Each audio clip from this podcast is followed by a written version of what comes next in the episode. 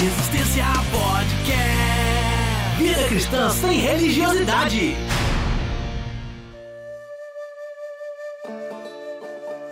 Fala Resistência, começando o episódio de número 46 e nós vamos bater um papo sobre idolatria. Head for the shore, my friend. The forest is on fire. You can see the smoke climb high into the night. Don't be afraid, my friend, to follow the desire in your heart. Cristão sabe que a Bíblia, nossa única regra de fé e prática, está recheada de passagens onde seus personagens são advertidos e muitas vezes punidos por causa da idolatria. O trecho mais clássico talvez esteja registrado nos Dez Mandamentos que Deus deu a Moisés, onde lemos: Não terás outros deuses além de mim. Não farás para ti nenhum ídolo, nenhuma imagem de qualquer coisa no céu, na terra ou nas águas debaixo da terra. Contudo, muito embora os cristãos não católicos condenem o culto à imagem de santos, verificamos com certa frequência que muitos de nós têm por hábito elevar a categoria de personagens a serem idolatrados líderes evangélicos, artistas do mundo gospel, sua própria conta bancária e diversas outras coisas que, disfarçadas sob uma capa de justificação, produzem o mesmo resultado. Tomam o lugar de Deus na vida do adorador. E é sobre isso que a gente vai conversar aqui hoje. Eu sou Rodrigo Oliveira e um ídolo na mente é tão ofensivo a Deus quanto um ídolo na mão. Aiden Wilson Tozer. Fala galera, aqui é o Rodrigo Muniz e em Mateus 4,10 o Senhor Jesus diz assim: Adorem ao Senhor, seu Deus, e sirva somente a Ele. Ah, é, tem que ser uma frase mais séria. Eu não pensei numa. Eu tô acostumado ao RP off. É livre, Chico. É livre, é não, livre. mas de boa, de boa. O, o Will sempre fala nos programas sérios, então Ah, tá, tá. liberado. Bom, eu sou o Chico Gabriel e eu gosto muito de gravar o, o Resistência Podcast. E só não vou dizer que adoro, porque nós temos que adorar somente a Deus. Ah, é justo. É. Certíssimo.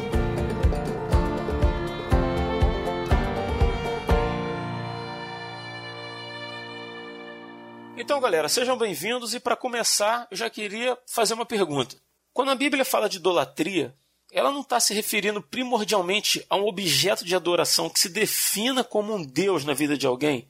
Ele tem que ser um ente consciente que atenda às petições, em tese consciente, né? Porque dependendo do que a gente crê, né, a pessoa pode ter um Deus lá e a gente achar que aquilo ali é nada. Mas eu quero saber se objetivamente, se para ser definido alguma coisa que tome o lugar de Deus é, no sentido de adoração, se ele tem que ser um ente consciente que atenda às petições, que exerça favores sobre a vida do adorador e tal, ou ele pode ser simplesmente um objeto inanimado, onde o adorador é quem estipula o valor divino que essa coisa deva ter, muito embora muitas vezes ela não tenha. Como é que vocês pensam isso aí? Ah, talvez eu resumiria bem, assim, resumido assim, que essa, esse tipo de idolatria seria aquilo em que você põe a sua confiança. Né? Ah, nós sabemos que temos que ter nossa confiança em Deus, porque a nossa vida está nele, né? a nossa vida está sujeita às coisas, aos planos de Deus.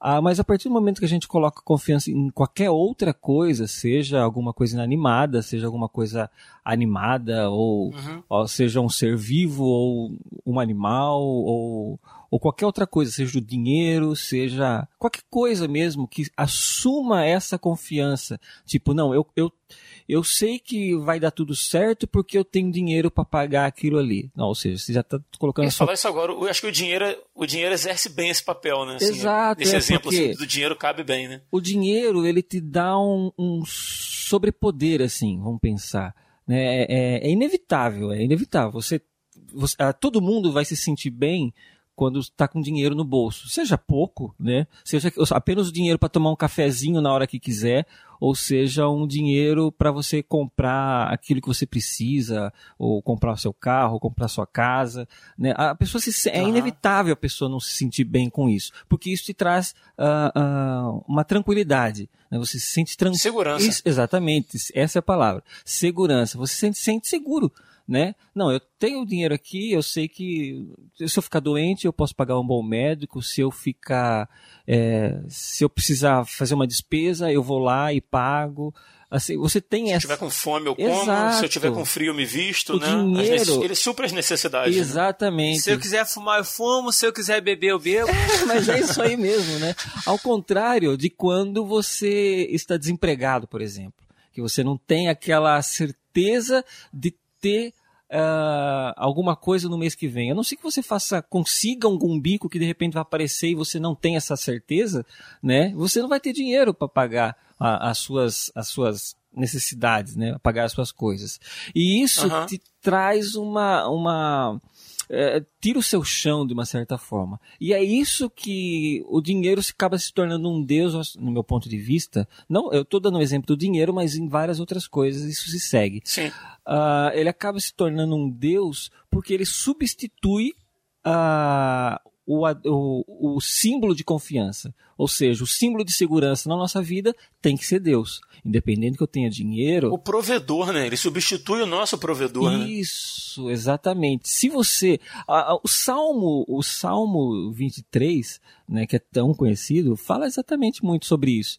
O Senhor é meu pastor e, e- e nada me faltará, ou ele não me faltará. Ou seja, se eu precisar, Deus ele está pronto a, a- a suprir todas as minhas necessidades. É que a gente confunde necessidades com regalias, né, às vezes. Sim. Então, Aham. a gente fica, é, fica não, é, e tal. Então, o dinheiro serve para a gente pagar as nossas regalias, né? E Deus, ele supre as nossas necessidades. E às vezes, é, por, eu acho que, sei lá, é interessante a gente ficar um pouco sem dinheiro para aumentar essa confiança em Deus. Não é à toa que as pessoas que vão para a igreja em si, não é generalizando, logicamente, mas são as pessoas mais pobres. Né, são os mais necessitados de uma ajuda sobrenatural, assim, porque a- aquele, aquele, aquela confiança em algo físico eles não podem ter mais. né? Então eles procuram algo divino para colocar essa confiança e no caso Deus acaba às vezes sendo uma última Último recurso. Recurso, né? E deveria ser o primeiro e deveria ser o primeiro muitas vezes, né? E você entrou falando na questão da, da riqueza do dinheiro. A, a Bíblia também é recheada de passagens que falam, que advertem para se ter cuidado com, com a busca pelas riquezas, né? com, com os cuidados desse mundo, sobre a dificuldade que é um rico entrar no reino dos céus. Né? Você já entrou num ponto assim bem, bem chave dessa questão aí, né? É. biblicamente falando. Ah, eu, eu, eu tô ouvindo aí, né, e, concordando, né, com a, com a fala do, do Chico, porque é, é, é muito sutil, né, essa, essa, essa adoração, né, essa veneração, ela é muito sutil. Pensando nesse tema, eu fiquei assim, pensando, poxa, a- em que momento que a gente começa a idolatrar alguma coisa, né? Que momento que a gente que, que essa coisa passa de uma admiração ou de uma confiança e, e que se torna um ídolo na nossa vida. Uhum. Porque você pode, sim, lidar muito bem com o dinheiro, né? Você pode administrar bem o dinheiro, você pode usar bem o dinheiro. Mas em que momento que isso se torna uma, é uma idolatria, né? Em que ponto isso acontece? Isso, esse é uma, acho que é a, é a grande questão aí, né? A ser respondida. E aí o, o, o Chico tocou nesse ponto, né? Que é quando você passa a olhar para aquilo e aquilo tira o lugar de Deus na tua vida, toma o lugar de Deus na tua vida, né? Eu abri a minha fala, né, a frase de abertura falando, né, daquele texto de, de Mateus, em que o Senhor Jesus ele fala para Satanás, né, adore ao Senhor seu Deus e sirva somente a Ele. É isso, né, quando Satanás vai lá e fala para ele, ó, tudo isso eu te darei se prostrado me adorares. Então ele fala não, a, a orientação é para adorar somente ao Senhor e servir só a Ele, e se prostrar diante dele só. Então, quando você se prostra diante de alguma coisa e reconhece naquela coisa a sua fonte de, de, de prazer, a sua fonte de alegria, a sua fonte de, de, de satisfação, de ajuda, né? E quando você está disposto a cultuar aquilo, né? a prestar reverência àquilo, a servir aquilo, ou tomar atitudes em função daquilo ou para preservar aquilo. Eu estou falando aquilo no sentido geral, que pode ser qualquer coisa, né? Uma pessoa, um objeto, uma coisa. Então, a partir daí, eu acredito que começa a idolatria, né? Você, aquilo deixa de ser uma coisa comum e, const, e, e constituinte da tua vida, do, do teu cotidiano, Uhum. e passa a ser o seu objeto de adoração. O seu objeto de, de culto, né? Mesmo que a pessoa não se refira a esse objeto dessa forma. Né? A, pessoa, a pessoa geralmente não vai se referir dessa maneira, né? Porque, Sim. sobretudo para quem, para nós que, né, que, que, que somos cristãos e tal, essa, a, essa fica muito flagrante, né? Se você se referir a alguma coisa assim, não, eu não confio em Deus, eu confio no dinheiro. Então fica muito flagrante essa coisa da, da, da idolatria, né? Sim. É, uma, uma certa feita, eu conversando com um jovenzinho, há um tempo atrás e tal, aí falando assim, ah, mas é, era uma questão entre de decidir entre a mãe dele, a opinião da mãe dele e o que a Bíblia dizia, né? E ele falou, e, eu, e ele falou assim, não, não, é, se eu tiver de contrariar a minha, a minha mãe, Uhum. é, e, ou as escrituras, eu contraria as escrituras. Eu falei, como é que é? Como assim? Você prefere é, ficar com a opinião da tua mãe e, e agradar a sua mãe do que agradar o Senhor? Ele sim. Eu falei, caramba, então, né? Não sei que, que, que Deus é esse que você está servindo, né? Então, é, eu acho que é por aí, entendeu? Que a gente começa a se perder. Eu tenho um amigo, ele estava conversando comigo, ele, ele se denomina ateu, né? E o pai dele é católico. Aí ele estava dizendo assim que o pai dele nunca obrigou ele a ser cristão e tal, mas que sempre expôs as verdades da Bíblia para ele, pro irmão dele e tal. E ele disse um negócio que eu achei interessante. Isso eu não questionei, né? Eu simplesmente ouvi. Aham. Mas ele disse que o pai dele falou assim: ah, porque aqui na, na Bíblia é, fala do amor a Deus e não sei o que lá e tal. O pai dele, que é, que, que é cristão católico, né? E disse assim: mas quem que eu tenho que amar mais? Vocês que são meus filhos ou a Deus? Aí esse, esse amigo meu, que na época era criança, falou assim: Ué, a Deus. Aí ele falou: Não, eu tenho que amar primeiro vocês. Olha. Vocês são.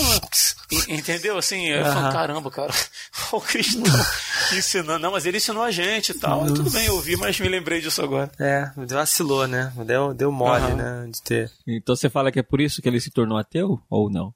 Não, acho que não. Não, não.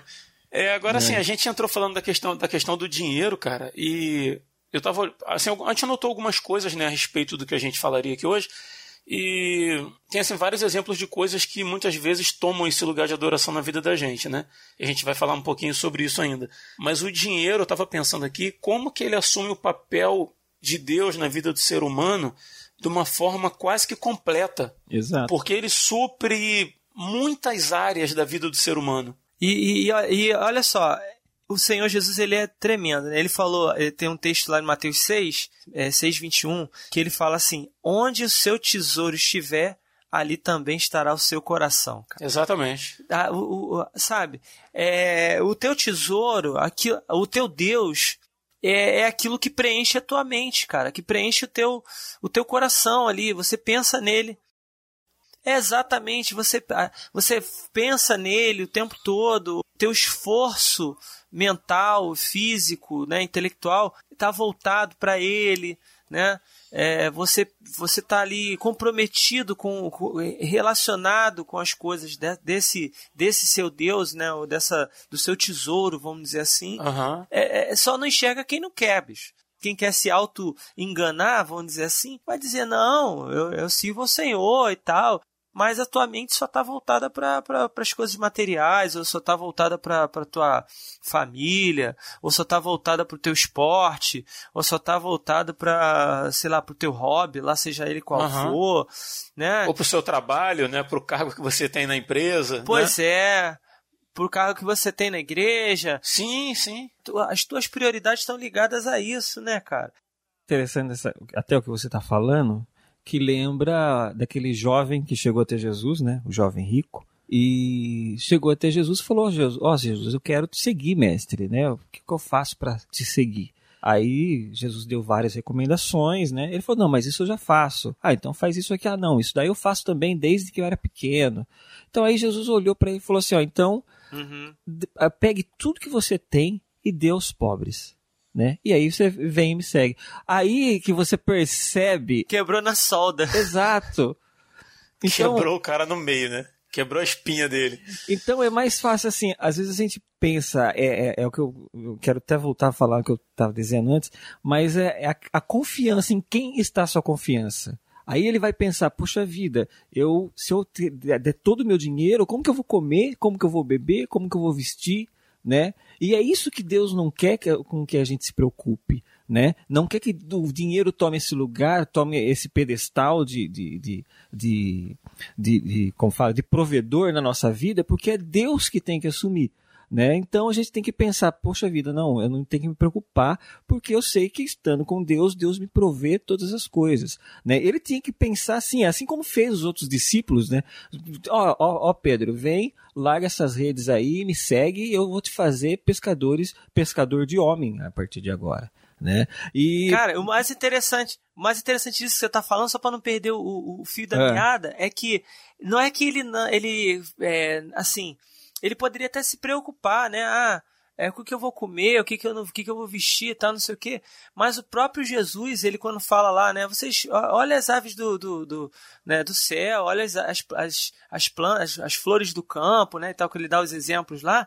Na realidade, ele está dizendo que a gente não deveria nem se preocupar se a gente vai ter o que comer ou o que, o que vestir, na realidade, né? Exato, exatamente. É, é- é abandonar a- a- esse apego às coisas materiais é, de maneira que você, mesmo que você não tenha o que comer, porque Paulo, ele teve pontos, momentos em que ele não teve nem o que comer. Ele falou assim: Eu te sei passar fome. Então vai, ter momentos que, que o Senhor vai te deixar passar fome e, e vai te deixar passar dificuldade, seja ela qual for. Mas você não está preocupado com isso, nem o seu corpo, porque às vezes até o nosso corpo ele se torna o nosso ídolo É, a nossa própria vida, a nossa própria vida se torna o nosso próprio ídolo, porque a gente se preocupa tanto em servi-lo, em sustentá-lo, em mantê-lo, né? com, com o nosso bem-estar, né? É, o nosso bem-estar, nosso próprio. Sabe? A gente fica ali tão preocupado, ah, meu Deus, mas eu tenho que ter o que comer, eu tenho que ter o que vestir. Eu não posso deixar o meu corpo passar privações, eu não posso deixar,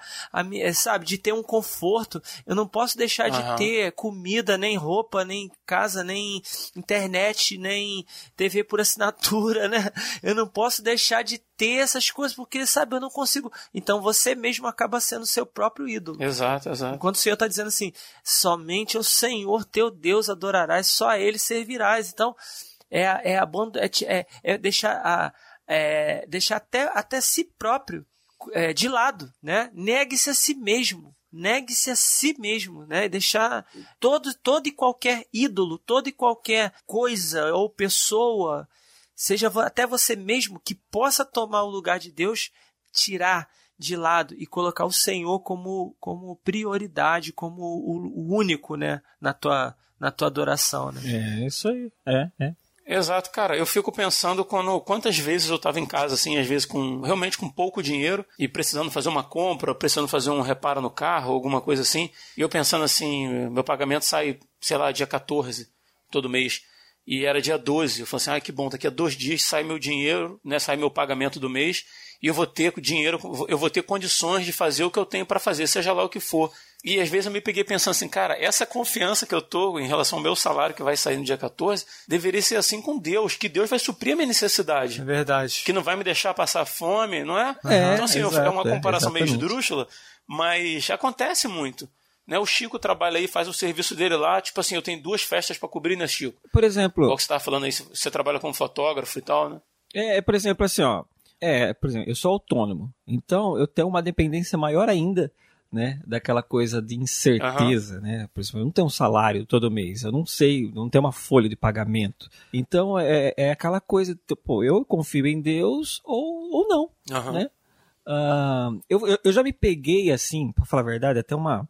Eu já me peguei pensando ah, em que qual é o limite entre a confiança que eu tenho que tem em Deus como provedor e eu como alguém que faz alguma coisa, não sendo um vagabundo. Eu não, não fico aqui em casa, por exemplo, só esperando cair dinheiro do céu ou alguém trazer comida, mandar um caminhão de comida na minha casa, sabe? né? Porque você fica, porque não, mas se eu tenho confiança em Deus, né? Então eu sei que ele pode fazer isso. Realmente ele pode, de repente, se for a vontade dele, se é essa, esse é o plano para glorificar o seu, seu nome, então amém. Ele pode fazer o que ele quiser, né? Não, quem somos nós para fazer, falar o que Deus deve fazer ou não deve fazer? Mas aí eu, eu comecei a pensar, puxa vida, ah, tem momentos assim, eu falo que eu tive tantas experiências nesse sentido que até por isso que eu estou falando bastante disso Aham. ah, que eu falo, puxa vida, ó, eu, eu tenho. O que, que eu vou receber o mês que vem? Não sei. Não sei. Eu dependo do, do trabalho que vai entrar, assim. Vamos pensar, né? E aí eu falo. E de repente falo, não, não tem nada, não tenho nenhum trabalho previsto para o mês que vem. Né? Então falo, não tenho nada para receber o mês que vem. Aí eu fico pensando assim, eu falo, bom, tem que confiar, deixa, deixa Deus trabalhar, né? Aquela coisa. Eu sou, eu sou pentecostal, então é nesse sentido que eu trabalho. É, deixa Deus trabalhar, né? Nessa pegada. Exatamente, É nessa, pegada. Deixa, deixa, Deus, deixa Deus ser Deus, né? Deixa o menino rodar. Então, eu, eu, eu, eu percebi que nessa minha confiança, Deus nunca me deixa faltar nada de trabalho para que eu possa fazer e, re- e, e receber por isso. Entendeu? Que benção, né, cara? Então, é aquele tal negócio, eu fico naquele versículo, ó, todo trabalho que vier à sua mão, faça-o. Né? Ou seja, Deus vai mandar trabalho para mim, Ele não vai me mandar o dinheiro. Bom, esse é, é o meu pensamento, tá? Ah, ele vai me mandar trabalho, não vai me mandar dinheiro. Então eu, eu realizo o trabalho, aquilo que Deus colocou na minha mão para que meu sustento venha. Uhum. E eu confio em Deus que sempre vai estar enviando esse trabalho. Talvez às vezes pode falar, ah, mas o cara tem que ser pelo menos um pouquinho mais previdente. É lógico, tem hora, poxa, eu tenho família, tenho uma esposa, tenho dois filhos, né? Você fica naquela coisa tipo, ah, não pode faltar o leite da criança, não pode faltar a fralda do moleque, né? Então você eh, Sim. tem umas horas que você fica meio abalado ali, poxa vida, se eu tivesse um dinheirinho sobrando aqui e tal, não sei o que lá, e- mas ao mesmo tempo, já, já aconteceu, tipo, a minha esposa, sei lá, chegar e falou, ó, precisa comprar fralda. Eu falei, puxa vida, tô sem dinheiro. Alguém me liga na hora, assim, e fala, Chico, dá pra você fazer um, um servicinho assim pra mim? Eu já te pago hoje. Eu falei, opa, tô indo. Sabe, é, é- é- é nesse nível, assim. da-. Então eu falo, puxa vida, eu tenho tantas provas de que Deus, ele é, é o máximo em minha vida, ele é soberano na minha vida, que eu sou praticamente, eu me sinto um lírio, sabe, do campo, assim. Eu me sinto uma ave do céu, né? Eu sei que Deus traz a, a- a- tudo que eu preciso vestir e sei o que Deus vai trazer também o que eu preciso comer. Né? É lógico, eu, eu tenho que cumprir aquilo que ele coloca na minha mão, obviamente, para que isso se realize. Poxa, que exemplo bacana, né? A gente falando no programa sobre isso, né? Eu nem o Muniz sabíamos disso, né? É. Bem legal. Agora, tem uma questão ainda dentro desse ponto que a gente está falando. Ah, eu, eu percebo assim uma. Em muitos casos, a gente vê na internet uma adoração. É na internet e entre amigos também, né, cara? Pessoas próximas. Uma adoração a líderes religiosos e em outro nível, a artistas cristãos, a- pessoal do, do mundo gospel, disfarçada de admiração. E é uma coisa assim que ela é muito sutil e muito perigosa, porque às vezes o cara vai dizer, ah, porque o, sei lá, o caso dele é do Thales Roberto, de vez em quando a gente pega aqui no pé do Thales Roberto e tal, e brinca e tal. A gente fala, ah, mas o cara é um, o cara é um louco, não sei o que lá e tal. É. Mas muitas vezes essa adoração, cara, é de um, de um líder religioso sério. Às vezes é de um, de um pastor, um cara que prega o evangelho com seriedade e tal. Não, Sim, E a sim. pessoa vive em função do que aquela pessoa produz. Eu não estou dizendo que a pessoa esteja errada, que não é Deus agindo através dela, mas a pessoa já começa a nem buscar Deus diretamente. Ela começa a replicar tudo aquilo que ela escuta aquele determinado líder falar. E se não for por meio dele, não vale. Vocês percebem isso também? Sentem isso? No- muita coisa. Nossa, é, tem muito isso.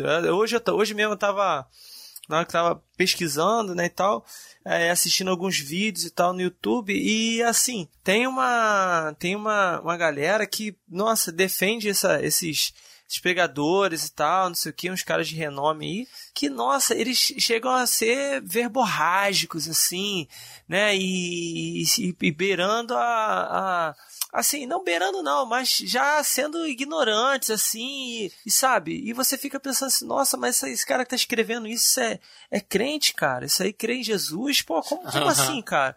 E xingando os outros e, e falando e tal, e porque é, de repente você emitiu uma opinião ali sobre, sobre um assunto e tal, ou sobre aquela pessoa, né? E as pessoas tomam o- tomam aquela aquela pessoa como um, um- nossa, é intocável, não, que isso. Ainda mais aquela senda, né, aquele negócio do, do ungido, né? Ah, que não sei o que que a gente já falou sobre isso aqui, né, em outro programa, essa questão da não, que é ungido do Senhor, que não sei o que, não sei o que, que Deus, que Deus Aham. vai te matar, sabe? E aqui essa pessoa tá, tá servindo, cara, né? Porque não, não tem a mesma reação quando se fala sobre Cristo, sobre, né, sobre o Pai, ou sobre. Mas quando fala da pessoa, meu Pai, parece que tá. Exato, exato. Você sabe que o, ser humano ele tem por natureza criar os seus ídolos, né? Criar, seja do nada, assim. Por exemplo, na Bíblia você pega, por exemplo, o povo de Israel. No deserto, uhum. começaram a andar pelo deserto, né? Atravessaram o Mar Vermelho tal. E aí, tudo bem, Deus está na frente, embora eles, você percebe que era um povo meio perdido, assim, né? Porque passou tanto tempo no Egito, acostumado com tantos outros deuses, né? Embora mantendo a sua fé, a, sua fé descendente ali de Abraão tal, uhum. mas eles começaram a viver com uma outra cultura, assim, uma cultura é, é, politeísta, né? E é inevitável. E não ficaram ali um dia, uma semana, um mês. Eles ficaram 400 anos. Ou seja, são gerações e gerações de pessoas que ficaram em um local onde se adorava muitos deuses. Eu admiro realmente o povo de Israel por se manter ainda fiel a Deus, né, na medida do possível que eles conseguiram e puderam. na medida do possível foi ótimo. É, até que ponto era tão fiel assim, eu não sei. Mas eles eram, eles acreditavam e Mas sabiam sim, lembravam do Deus deles, né? Uhum. Exatamente, eles já, ainda tinham essa lembrança, né? Mas você, por exemplo, você pega ali, eles passaram o, o, o, Mar Vermelho, né? No meio, assim, o mar abriu, eles passaram em, em, em seco. E aí o que aconteceu? Lá para frente, Moisés desapareceu porque ele ficou conversando com Deus ali no monte muito tempo. E aí o povo de Israel começou a ficar, puxa vida, e agora? Cadê Moisés? Cadê não sei o que lá? E cadê Deus? E agora tem que arranjar outro Deus? Né? Eles não tinham esse, esse, contato com Deus direto, eles usavam Moisés, porque era, tudo bem, era o que era estabelecido ali na época. Uhum. Então eles, eles, o Deus deles, embora Deus mesmo falou, ó, você será é, é, é, você me representará perante o povo de Israel. E eles viam Moisés como um, um Deus para eles. Sim, sim. Era o representante de Deus para eles, né? Deus falava através de Moisés para eles. Exato, é. Tanto que quando Moisés sumiu, a primeira coisa que eles foram fazer é o quê? O que eles já sabiam lá atrás. Bom, vamos pegar junto o ouro que a gente tem aqui, vamos fazer alguma coisa para a gente adorar. Fizeram um bezerro. Né? E aí, ou seja, o ser humano ele precisa de ídolos, assim, e principalmente de coisas que são, sejam vistas. E colocar a, confi a, a, confiança e a adoração em seres humanos é a coisa mais comum que as pessoas fazem. Seja eles líderes religiosos, sejam eles cantores, artistas, sejam eles políticos principalmente. Você Sim, vê cara. hoje em dia uma, uma, uma adoração política que é inacreditável, cara. É, eu... Para bem e para mal. Exato, bem, é, independente, é uma adoração cega, você percebe. Uhum. Seja para quem é, é, gosta do Lula ou seja para quem gosta do Bolsonaro, por exemplo. É, é uma sim, coisa que seja ser cega. Uh, eu lembro quando tinha, na época do Jim Swaggart, não sei se vocês lembram dele. Sim, né, sim, uh, eu lembro sim. Que era um, um expoente, um, um, evangelista muito conhecido na época. E aí o que aconteceu? Ele teve problemas e, e, e traiu a esposa, saía com saiu com prostitutas e tal. Tem um monte de uhum. coisa. Isso veio à tona, ele revelou isso em público, pediu perdão para a igreja em público, né? E só que a vida nunca mais foi o mesmo de Jim Swaggart. Né? Nunca mais foi aquela pessoa que todo mundo parava para assistir o programa de TV é, num domingo, num, num, dia que passasse. Né? Ah, hoje em dia você não vê mais essa coisa, porque as pessoas percebiam que ele era um, ele, ele era um ser humano e podia errar assim como elas. Hoje em dia parece que as pessoas não percebem mais isso, parece que as pessoas endeusam tanto um ser humano que mesmo o erro dele vai ser justificável, é. sabe? Mesmo que ele faça alguma coisa errada, vai, justi vai ser, não, não, é, aconteceu isso, não, é, ou é mentira, não, é, é outro que está falando, não sei o que lá, sabe? A gente, o ser humano hoje em dia se é engana é intriga, né? é para defender o seu próprio ídolo. Exato, é, para defender o seu próprio ídolo, não consegue ver o que há de bom. Tudo bem, tem muitos que há muita coisa de bom, né? Até por isso que ele está em algum, algum nível, vamos dizer assim, mais elevado de, de, de ser humano, vamos pensar, social, mas tem que saber que assim como eu erro, ele também é passivo de errar e muito mais facilmente. Sim. Porque tem nas suas mãos muito mais responsabilidade do que eu. Né? Então a gente tem que ter esses olhos abertos e saber olhar e enxergar os, os nossos ídolos como humanos também. Saber que eles podem errar. E a gente não tem que colocar toda a nossa confiança. A Bíblia diz, né? Maldito do homem que confia no homem. Seja si mesmo, né? Confiar em uhum. si mesmo, como tu confia em outro homem. E a gente não está dizendo aqui que a pessoa não possa admirar um, um, um pastor, um pregador, um evangelista. Não é isso que eu estou dizendo. Né? Eu mesmo gosto de alguns dele, deles, é, ouço mensagens, acompanho na internet e tal. Mas eu procuro manter um senso crítico para discordar deles também e não, não sair concordando com Exato. tudo que eles falam como se fosse a verdade. Exatamente. Assim, tem, tem, alguns que eu admiro, falo assim, mas essa pessoa que eu admiro aqui e tal, vou dar, vou dar um exemplo aqui de uma, de uma pessoa que é extremamente criticada no meio cristão, que é o Caio Fábio. Eu gosto muito do Caio Fábio, mas discordo veementemente de algumas coisas que ele fala, de algumas posturas dele. Eu acho que isso é sadio. Isso não é dizer que eu gosto dele com ressalvas. Isso é afirmar categoricamente que eu gosto dele com ressalvas, porque ele é um ser humano, ele é falho, como qualquer outro pastor, né? Eu não posso ficar endeusando uma, uma pessoa, né? Como a gente... Exato, exatamente. Exatamente. Em todas as, é, é, só cortando, todas as pessoas têm que entender exatamente isso. É, é, não ser apenas ou, é, ou, ou, odiar uma coisa ou amar aquela coisa, tá? Uh, a gente tem que entender ter esse, como você mesmo disse, ter esse senso crítico, ver o que há de bom naquela coisa, né? Seja uma pessoa, seja o dinheiro, seja é, qualquer outra, o, outro elemento. A sua família, os seus bens, os seus filhos, né? Exatamente. Mas saber que aquilo não é tudo e que aquilo não é a absoluta verdade, que aquilo não é a, a merece a absoluta duração é, incontestável, sabe? Não. A gente tem que saber que tudo há ressalvas. A gente tem que entender, ter esse senso crítico de olhar, pegar, reter, a Bíblia diz, né, gente? Pô, reter o que é de bom e lança fora o que é de mal. Uhum. Entendeu? E lança fora não é tipo ignorar o que é de mal, mas sim saber que aquilo é um mal, né? E, e, e, e não tomar aquilo para nossa vida. Porque ah, se você adora alguma coisa é, é, tanto assim, é, cegamente, você acaba tomando o mal daquela coisa para você também. Né? Assumindo aquilo como bom. Uhum. E aí é perigoso. Ah, eu, eu, eu tô. Eu tava buscando, né? Algumas explicações, né? É, eu acho interessante como que Deus faz, né? As coisas. Eu tava ouvindo o que o Chico tava falando e lembrando, até tive que correr para poder pegar um, um, um, um, livre, um livretinho aqui que eu consegui na internet.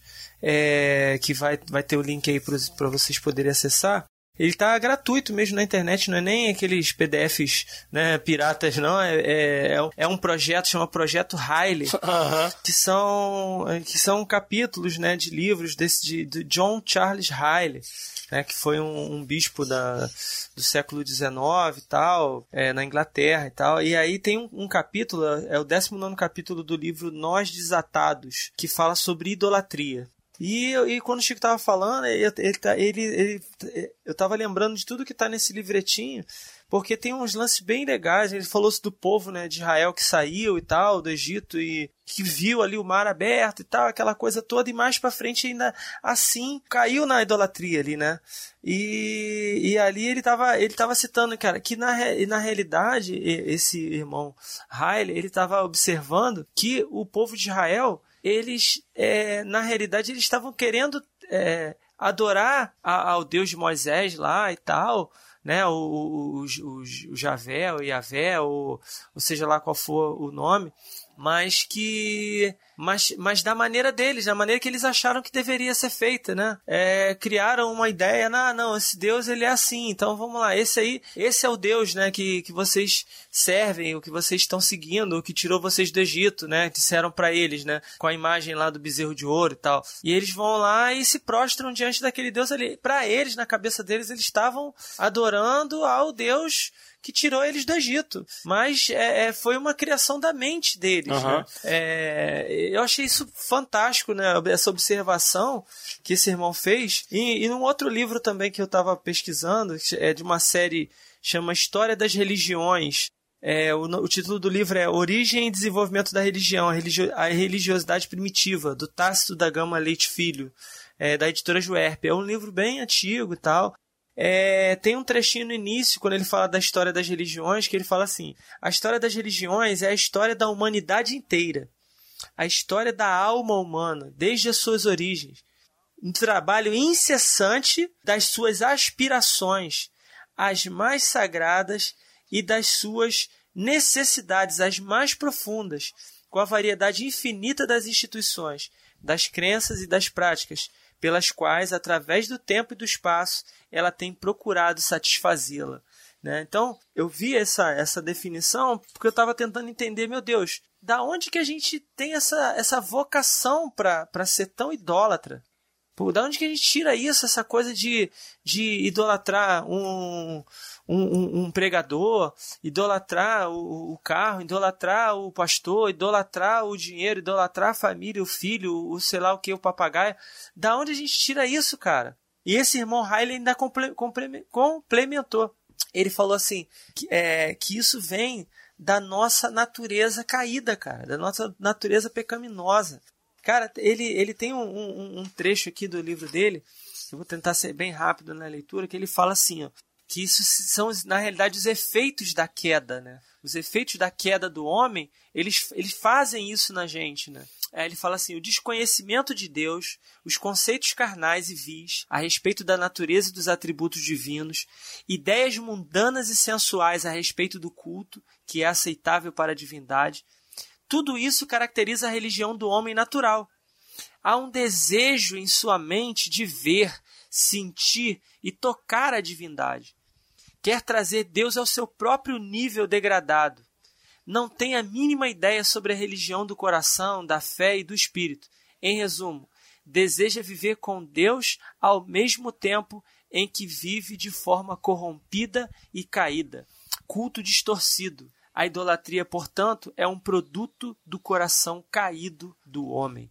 Olha que, que, que definição que esse irmão é, de, dá para nós. E é real, cara por mais que a gente tente, que a gente pense, eu não vou idolatrar, eu não vou é, colocar essa pessoa acima de Deus na minha vida e tal. Se você se pega assistindo muitos vídeos do Caio Fábio ali, assistindo, assistindo, assistindo, assistindo vídeo do Caio Fábio, vai chegar uma hora que você vai começar a, a, a, a sei lá, quando falam qualquer coisa em relação ao que ele está falando, você vai falar assim, não, peraí, mas peraí, é, é, será que é isso mesmo? Né?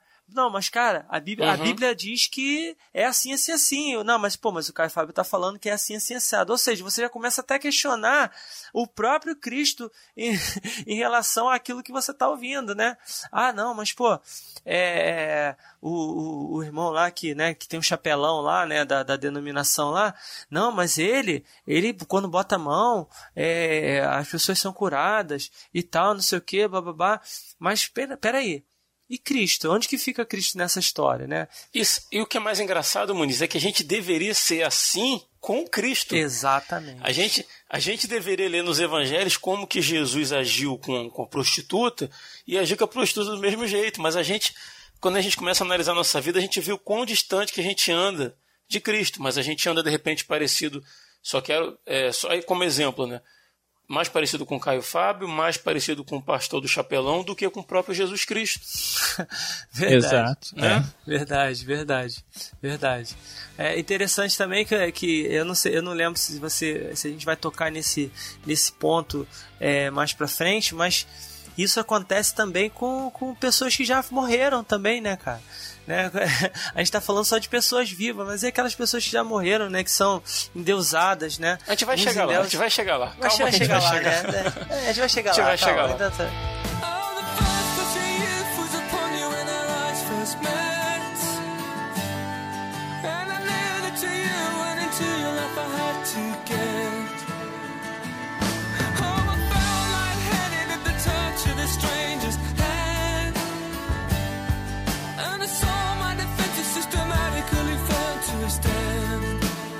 O Muniz tocou num assunto que eu acho até pertinente do que a gente fala, porque a gente tem uma visão a, a, primordial, assim, ah, vai falar de idolatria, a gente tem ideia de ídolos, a igreja católica, etc, etc.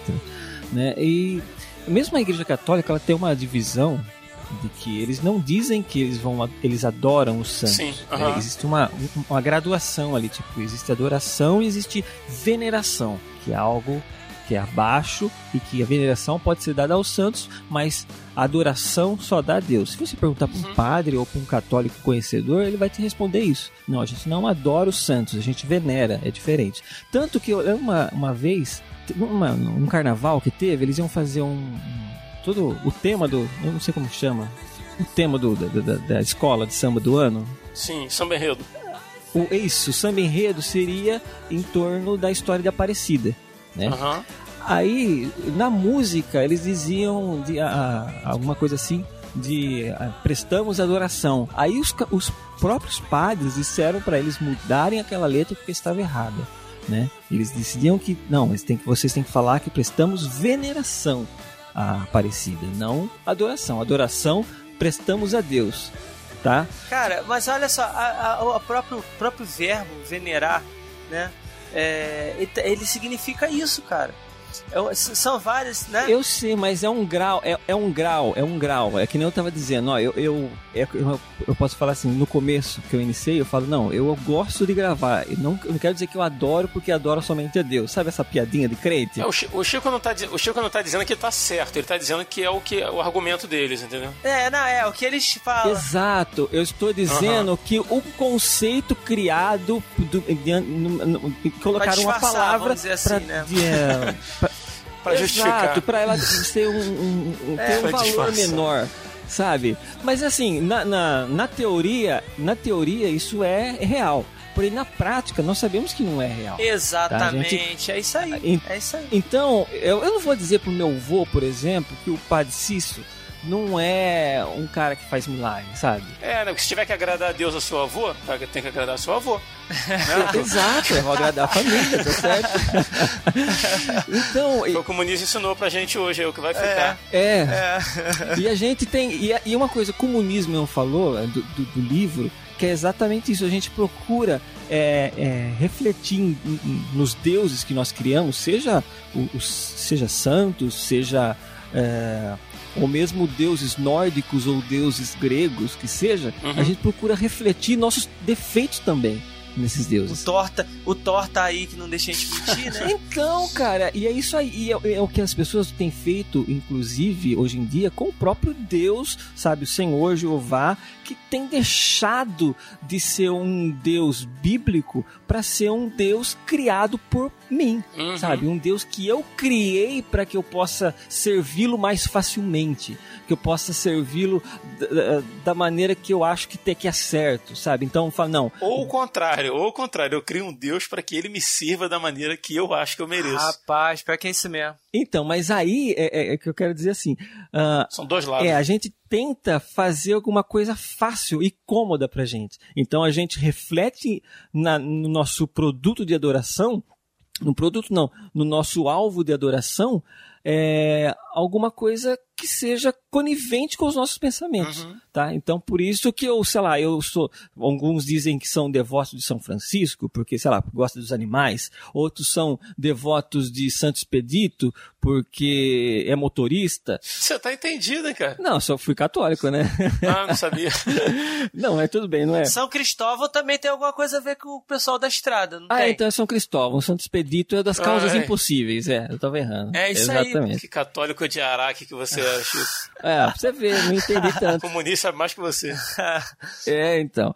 Então, é por isso que a gente procura. é, isso é, o- é a atualização nossa, a- é, contemporânea, da, do que fazia-se antes. Não, eu tenho um Deus da chuva, eu tenho um Deus do sol, eu tenho um Deus da água, um Deus da É plantação, panteísmo. né, da agricultura. Exatamente. E acaba sendo a mesma coisa. Panteísmo, animismo. E, eu, né? e às vezes, a, a gente tá falando nessa pegada mais, sei lá, voltado para católico, porque tem essa estigma maior, né? Sim. Mas o próprio cristão faz isso, criando seus próprios deuses e criando seu Deus Jeová à sua maneira. E eu quero dizer a mesma coisa. Eu, de repente, eu preciso de um Deus que me sirva. Um Deus que me dê um carro, um Deus que me dê comida, um Deus que me dê dinheiro. Jeová Jiré. Exato, eu só preciso do giré. Eu não preciso do, do Rafá, por exemplo, né? Eu preciso do giré, só o provedor, só o que provê as coisas para mim. Então você escolhe o- um.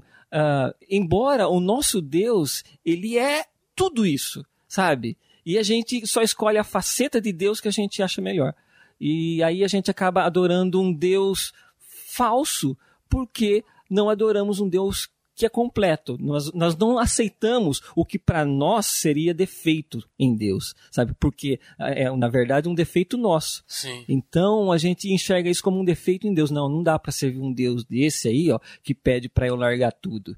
E, e confiar nele. Não, que, que Deus é esse daí? Não, ele não está certo. Né? Eu confio no Deus que provê, um Deus que dá em abundância, um Deus que me fará é, dominar sobre a terra. É esse Deus que eu sirvo. Então, Porque eu sou cabeça e não cauda. Exato. Então, quando a gente cria esse Deus, a gente também está criando um ídolo falso, mesmo achando uhum. que é o Deus verdadeiro. Rapaz, eu, é, eu tava. Tem um, um vídeo do, do Paul Washer, né, é, que ele fala, ele fala que diz que o domingo é o dia de maior idolatria, né? Que o domingo é o dia de maior idolatria. Vai estar o link aí para vocês poderem assistir. É, e aí ele vai explicando, ele está dizendo que por que, que, é o dia de maior idolatria? Porque é o dia que é a maior movimentação de gente indo para os templos para adorar o templo, caso onde quer que seja, para adorar a um Deus que elas mesmas não sabem quem é. Sim. Então, que já que elas, elas não sabem quem é esse Deus que elas vão adorar, elas adoram qualquer um. E é isso que o Chico acabou de falar. Elas adoram aquele Deus que elas acham que, que é melhor para elas, né? Ou que elas entenderam, né? E, uhum. e, e, e, quando na realidade Deus ele Deus tem atributos Deus tem. Ou mais ainda, Muniz, um Deus que lhes foi ensinado. Exatamente. Um Deus que alguém ensinou é, para ela e disse assim: ó, Deus é assim. Exatamente. Mesmo que seja uma, o maior dos absurdos, cara, e... que não tenha nada a ver com a Bíblia, com nada. Cara, e aí né? você vai. Aí, tem, aí começa os desmandos. Por quê? Porque você chega, no, você está numa congregação é, e quem está ali, né, o, o, a pessoa mais experiente que está ali e tal, para te ensinar, né, para te passar, para te, né, te alimentar com a palavra de Deus, aquela pessoa mesmo ela não sabe quem é Deus, ela não conhece Deus, ela não sabe quais são os atributos de Deus.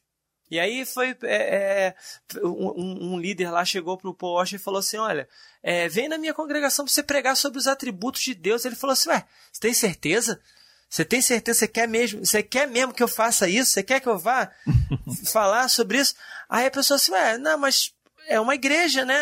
É uma igreja, é de Deus e, uhum. e eu acredito que é normal se falar sobre Deus. Ela falou assim, tá, tudo bem, até vou, mas deixa eu te me responde primeiro. Quando foi a última vez que você fez isso? Que você falou sobre os atributos de Deus na tua congregação? E o cara calou. O cara não tinha resposta, né? Aí ele falou assim: se eu for perguntar ah, aos líderes cristãos, né? Quanto, quanto tempo você, antes de você entrar para o seminário, você estudou, ou você leu, ou você aprendeu sobre os atributos de Deus?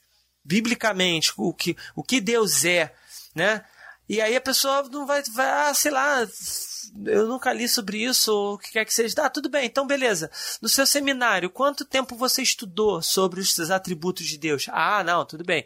Teve uma disciplina lá, um semestre, né? Que eu estudei. E em um semestre eu devo ter estudado, sei lá, umas três semanas sobre os atributos de Deus. Ah, legal. Uhum. Então beleza. Vamos lá, você que fez mestrado, né? Quanto tempo você estudou sobre os atributos de Deus? O quanto dos atributos de Deus você sabe? Ah, não, peraí. Ah, e no doutorado, né? Você fez doutorado, né? É, quanto, quanto que dos atributos de Deus você estudou? Ah, não, meu doutorado não foi sobre isso.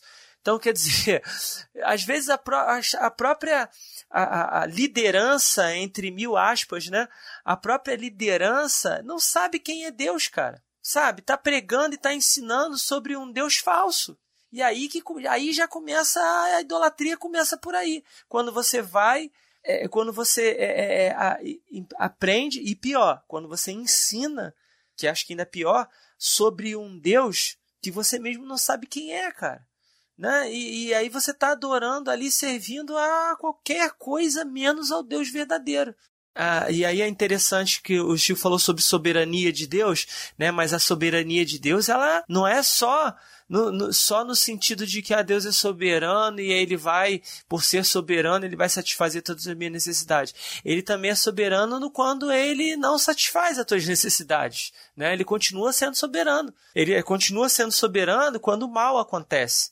Então, essa, é, é, é, essa soberania de Deus, será que te foi ensinada corretamente? Será que a justiça de Deus ela foi te ensinada corretamente? Será que a, a, todos os atributos de Deus foram te ensinados corretamente e a partir disso você o adora pelo que ele é, não pelo que ele faz? É, é interessante uma coisa que, até apontando que você disse aí, uma coisa que Jó mesmo falou Bom, se eu aceito o bem que Deus me faz, por que também eu não aceito o mal? Justamente, Né? justamente. Você entendeu? Ou seja, eu tenho que saber que às vezes eu tenho que ter essa confiança de que o que para mim, ao meu olho, é um mal, talvez, nunca é um bem, porque eu sei que a Bíblia diz também, né? O, tudo coopera para o bem daqueles que amam e servem a Deus. Isso aí. Até aquilo que eu acho que eu não consigo enxergar, porque a minha, minha mente e meus olhos são limitados, né? Aquilo que eu acho que é um mal, né? É um bem. Né? Se vem de Deus, Tudo coopera para o bem daqueles que amam a Deus, é, é, e, e completando, né, que está lá em Romanos 8, 28 e 29, né? Para, o bem, para aqueles que foram chamados segundo o seu propósito. E qual é o propósito do Senhor? De nos formar a imagem do seu filho. Exato. Então, é. se eu percebo, se eu percebo, se eu tenho essa consciência de que o, o propósito máximo de Deus na realidade com a humanidade é de nos tornar ou de nos de construir em nós o Cristo dentro de nós é de nos tornar a imagem e semelhança do seu filho, iguais a ele, né? Uma grande família de muitos filhos semelhantes a Jesus. Então, eu vou entender que é, o mal que, que acontece, o, o bem que acontece, seja o que for, ele está me moldando para eu ser mais parecido a cada dia com Jesus. Puxa vida, é isso aí. Exatamente, exatamente, excelente. É isso aí mesmo. Se eu tenho essa certeza de que eu, eu quero ser a imagem, semelhança, eu ter a mente de Cristo, como diz a Bíblia, né, eu, eu tenho que passar coisas que Jesus também passou. né? Exatamente. Ou seja, exatamente. ele esteve bem, só que tipo, Jesus não tinha onde repousar a cabeça, ele não tinha um lugar onde dormir, né? E, e foi, e sofreu. Imagine, como assim? É filho de Deus, não nasceu em lugar de bom nenhum, nasceu no meio do- de animais, no meio do mato, no meio de, de, de fezes de animais ali, nasceu ali, né? E não teve uma vida é, cheia de regalos, muito pelo contrário, teve uma vida de necessidades, De privações. de privações, sofrimento. Não era alguém que falava e as pessoas aceitavam facilmente, tá? Não era alguém tipo. Ele era, obviamente, convincente, quem estava disposto a ouvir suas palavras e criam naquilo que era dito, é, viam que as suas palavras eram verdadeiras, mas tinha muita gente que repugnava o que ele dizia, sabe? Ele não era aceito por todas as pessoas. Então, é, Não era simples, não era simples, não, não era simples aceitar o que Jesus tinha para falar. Exato. Não, né? talvez assim, talvez até nós mesmos, a gente fala assim, fala, é fácil falar dois mil anos depois de uma coisa, falar, não, eu queria estar lá para servir Jesus, eu seria aquele que ia falar para não crucificar Jesus, sabe? E não, eu provavelmente eu seria um daqueles que falava crucifica, solta o Barrabás aí, porque Barrabás, Provavelmente, Né? é. Eu seria um desses. Cara, tem um texto de Marcos, que eu agora não lembro é, exatamente onde está, mas é bem no comecinho, que fala de um, de um momento que uma galera foi buscar, né, foi pedir cura para Jesus e tal, não sei o quê, e Jesus simplesmente mete o pé dali e não cura os caras, deixa os caras na pista, entendeu? A galera foi atrás de cura e Jesus virou as costas e meteu o pé, sabe? É, e aí eu falei, cara, que loucura. É, é- é muito provavelmente essa galera, porque teve muita gente, muita gente que não recebeu, não ganhou comida, né? Que não ganhou, que não recebeu Isso, cura, que não recebeu palavra, que ouviu parábola e não entendeu nada. E tipo assim, que era a galera que tava lá É. gritando crucifica, crucifica. Por quê? Ah, é, é, falso profeta, crucifica esse cara, esse impostor e tal, não sei o que, esse é falso messias, não sei o que lá, não sei o que lá. Por quê? Porque eles já tinham criado um outro modelo na cabeça deles de que messias eles queriam, né? E, e, cara, e a gente vê tantos modelos que os caras criam de Jesus, cara, hoje, né? Pô, tem os caras que viram assim, ah não, porque você tem que ter o melhor carro, porque Jesus quando entrou em Jerusalém, ele entrou montado num jumento zero quilômetro, que não sei o que, não sei o que. Ah, cara, Paz, eu, eu, vi uma, eu vi uma mensagem, esqueci o nome do. É um pregador pentecostal, mas é um absurdo, mas tão grande, mas tão grande que mesmo, mesmo pessoas que eu conheço que gostavam dele viram o tamanho absurdo que o cara tava falando, né? Que ele falava que Jesus tinha casa na praia, então ele era rico, né? Cara. E falava que. Porque Jesus morava na praia, não sei o que lá. E, e falava que Jesus tinha dinheiro. Mas de onde veio. É assim a história. Depois eu vou ver se eu acho vídeo e eu mando pra vocês. Ah, falando Ai, que. papai. Ai, cara. Vontade de morrer. Ah, tá. Não. É, manda, só, manda só pro Rodrigo Muniz, não precisa mandar pra mim, não. Eu acredito em você. Isso me, isso me dá raiva, cara. Eu fico com raiva quando eu vejo essas coisas. Tem uma hora que ele fala assim, sabe? Que Jesus. ah, mas de onde veio o dinheiro de Jesus? Simples, porque quando Jesus assumiu a carpintaria, normalmente um carpinteiro demorava para fazer uma mesa e quatro cadeiras, demorava, sei lá, três meses para fazer isso, né? Porque tinha que cortar árvore, tinha que não sei o que lá, e papapá, fazer tudo isso. Jesus não. Jesus só fazia assim, ó, haja. E, e havia uma cadeira e uma Ah, mesa. Ah, não. Sério? Sério isso, cara? Ah, cara, não, não é não. Então, com isso, Jesus foi conseguindo muito clientes e juntando muito. Você viu isso, Ai, Chico? Ouvi, gente. cara. Um pregador renomado, Não, assim, não é não, pregador gente. de congressos grandes, assim, sabe? E, e cara, eu ouvindo aqui, eu falei, cara, que absurdo o que esse cara tava falando. Para o mundo que eu quero descer. Para o mundo que eu quero descer. Ó, se você falar que foi o Marco Feliciano, cara, eu vou, eu vou encerrar essa gravação agora. É dessa linha, é, é, Jesus. é nessa amado. linha. Se eu não me engano, é o Abílio Santana, lembrei o nome do cara. esse, esse cara aí. Entendeu? Então, é nesse nível aí. Eu falei, puxa, cara, como que Nossa. pode? Olha, o- olha, o- olha o tipo de Jesus que o cara tá querendo criar pra ele, sabe? Pra justificar um pensamento que ele tem. Sabe, dizer que Jesus era rico, que Jesus tinha casa na praia, que Jesus usou ma- é, é, mágica pra ganhar Cara, dinheiro, sabe? nossa. Puxa, sendo que ele não fez isso o restante da vida É, dele na Bíblia, é. mo- não mostra isso, cara. Essa fera fala- aí. Essa fera aí. Como cantava Johnny Cash, né, cara? My personal Jesus. Né, Eu crio, tenho o meu Jesus pessoal, né? É, é isso aí. Então, e aí as pessoas criam essas coisas, criam essas, essas aberrações para justificar as suas próprias falhas.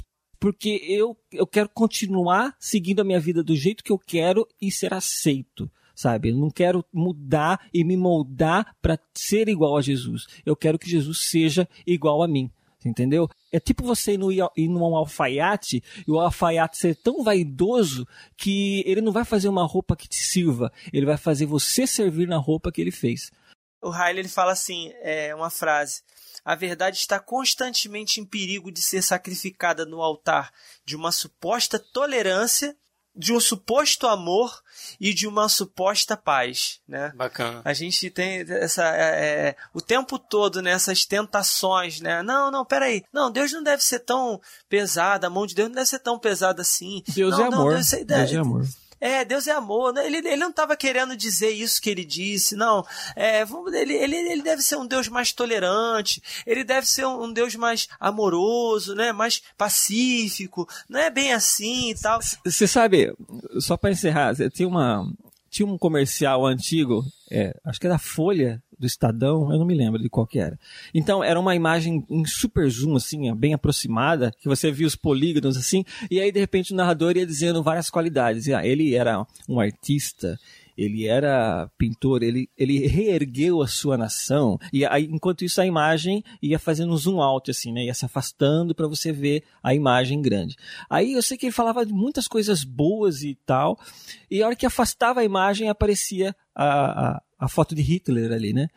E aí ele encerrava a fala dizendo assim: é, é possível dizer muitas mentiras dizendo somente a verdade.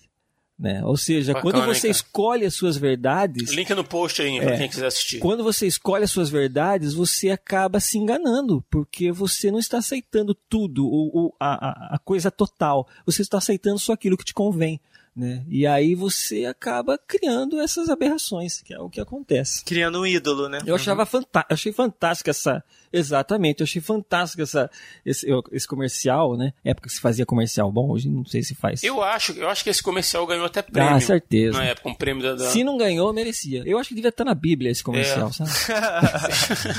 olha, eu, eu- olha eu criando meu Deus aí, Ah. olha eu criando meu Deus. Ou pelo menos a sua Bíblia, né? É, A exatamente. Bíblia do marketing.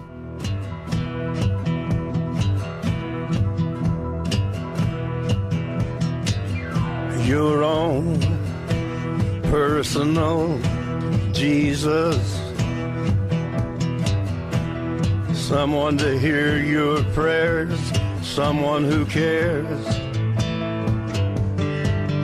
Your own personal Jesus.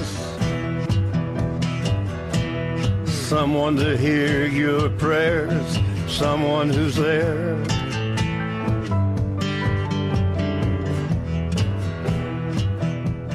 Aproveitando aí que o Muniz tocou no ponto de questão de seminário, de doutorado, né, e tal, que a gente estava conversando sobre isso, e também da questão que o Muniz falou lá de trás do, dos mortos, É, né, que a gente mas- sabia que a gente ia chegar nesse ponto. Cara, assim, eu particularmente percebo no, no meio eclesiástico, cara, na, nos círculos onde mais se estuda a palavra de Deus e tal, uma, uma admiração excessiva a teólogos e suas teologias, né? Isso causa divisão, causa debate na internet, os debates que a gente não vê nem amor ali na, na troca de informação. Tal. Parece que a única questão é provar que eu tô, que eu tô certo, né? Que o meu pensamento, que a teologia que eu creio é a certa e que a sua está errada. E embora os teólogos antigos, né, já falei já mortos, como o Muniz falou, exemplo de Calvino, Lutero, John Knox, Armínio, tá? e outros, né, e tantos outros, né, têm o seu valor reconhecido pela igreja atual. Vocês não pensam que muitas vezes a, a simples admiração a, a teologias, a sistemas, se não observada com devido cuidado, isso pode se tornar numa adoração a esses princípios estabelecidos por esses que eu falei agora, além de outros que, que já faleceram. Eu tô vendo demais ou. Não, sem dúvida, sem dúvida. Cara, é. A partir do momento que você é, se apega à doutrina de um cara desses e você não consegue olhar pra ele e falar assim, pô, mas será que esse cara não tá errado? Exatamente. É, será que ele não errou na interpretação? Cara, você você já tá adorando, já tá, entendeu? Cultuando esse cara, entendeu? Quando você santifica, quando você santifica aquilo, aquilo que o cara falou, é, esquece que o cara é humano também. Ah, não, ele pode ter sido, ele pode ter sido inspirado, ele pode ter sido revelado, etc, etc. Mas pô, cara, qualquer coisa que saia da boca do ser humano, ela tá sujeita a erro, bicho. Então, a partir do momento que você confia na, na fala, na- em algo que passou pela boca de um ser humano, algo que passou pela mão de um ser humano, sem é, é, é, duvidar daquilo, sem criticar aquilo, sem acreditar e esperar que a verdadeira revelação ela venha de Cristo, cara, você já está incorrendo nesse erro aí. E o interessante é que o, o- o- aquele texto lá de 1 Timóteo 4, 1, é, diz assim: ó, o Espírito afirma claramente que nos últimos tempos alguns se desviarão da fé, dando ouvido a espíritos enganadores e a ensinamentos de demônios. É, o Riley ele fala aqui nesse livro, né, nesse livreto que está disponível aí na internet, ele fala o seguinte: é, na realidade ele, ele- esse, esse irmão ele está falando muito sobre a questão é da questão da igreja católica e tal, mas o que ele falou serve para a gente entender também. Ele diz que na verdade o real significado dessa expressão é doutrina sobre espíritos mortos. E aí isso me fez lembrar na hora, né? Ele está falando que, nesse caso aqui, ele está combatendo a, aquela questão da, da adoração dos santos mortos e tal, essa coisa toda que a gente já falou, né? De, de que você não adora, Aham. você venera, aquela coisa toda. Mas que ele também vai falar que é a mesma coisa, aquilo que o Chico falou. Essa questão de adoração, veneração é a mesma coisa. Na teoria, adoração e veneração não é a mesma coisa, embora o significado de venerar seja adorar, né? Eu tô com um dicionário aberto aqui, tá dizendo que é um verbo transitivo direto que significa render culto a cultuar, adorar, né? Então não tem diferença nenhuma. Venerar e adorar é a mesma coisa. Na realidade, é- é essa coisa de que ah, é adoração dos mortos, sei o quê, também muitas vezes acontece. O cara adora o Armínio. Ah, nossa, Armínio, Armínio pra cá, Armínio pra lá. Pô, não, ele adora o Calvino. Não, Calvino, pelo amor de Deus, eu- é a, a doutrina do Calvino, que o Calvino estava certo, que você é arminiano, que você é calvinista, que você não sei o quê. Não, que pelo amor de Deus. Gente, é- é- a gente não é nem de Paulo, nem de Apolo, nem de Cefas, nem de Armínio, nem de Calvino, a gente é de Cristo, bicho. É, Deixa eu fazer uma, uma, uma ressalva. Fazer só uma ressalva nesse, nesse ponto que a gente está falando. Eu não estou querendo dizer. Assim, a gente sempre fica fazendo uns disclaimerzinhos, né, mas eu acho importante para a gente não ser mal interpretado. Eu vou falar por mim, acredito que eu fale por vocês também. A gente não está dizendo aqui que a teologia não tem valor, que esses é, teólogos do passado que, que criaram as teologias que, que são usadas até hoje. né, que elas não tenham o seu, o seu valor, que elas não tenham contribuído para que a gente entenda melhor a palavra, que a gente entenda pontos da Bíblia e tal. A gente não está dizendo isso.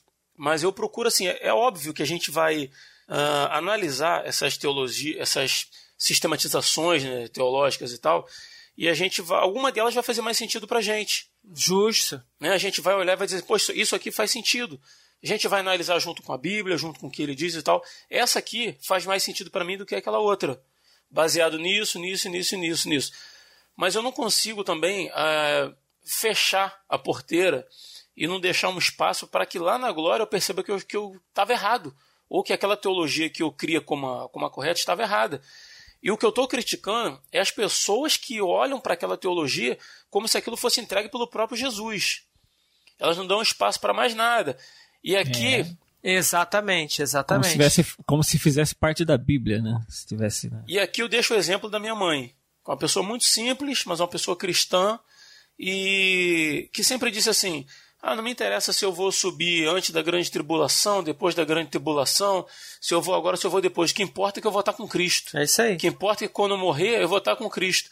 Eu não estou dizendo assim que a gente tem que ser, de repente, tão levar para um lado mais simplório da coisa. Não. Quer estudar teologia, cara? Estuda, vai ler, busca, mas não toma isso como um Deus para a tua vida, não. Porque você vai estar fazendo mal para você mesmo e para as pessoas que te cercam. Porque coisa terrível é você lidar com alguém que se julga o dono da verdade. Porque, cara, eu vou te falar com sinceridade. Eu sou presbiteriano, tô no meio calvinista. Cara, eu conheço muito calvinista que, que debocha do, do, do arminiano, que debocha dos argumentos do arminiano. Cara, eu acho isso terrível. Que fazem posts de Facebook com verdades calvinistas. Pra quê, cara? Com o intuito de quê? Vai pregar Jesus, cara.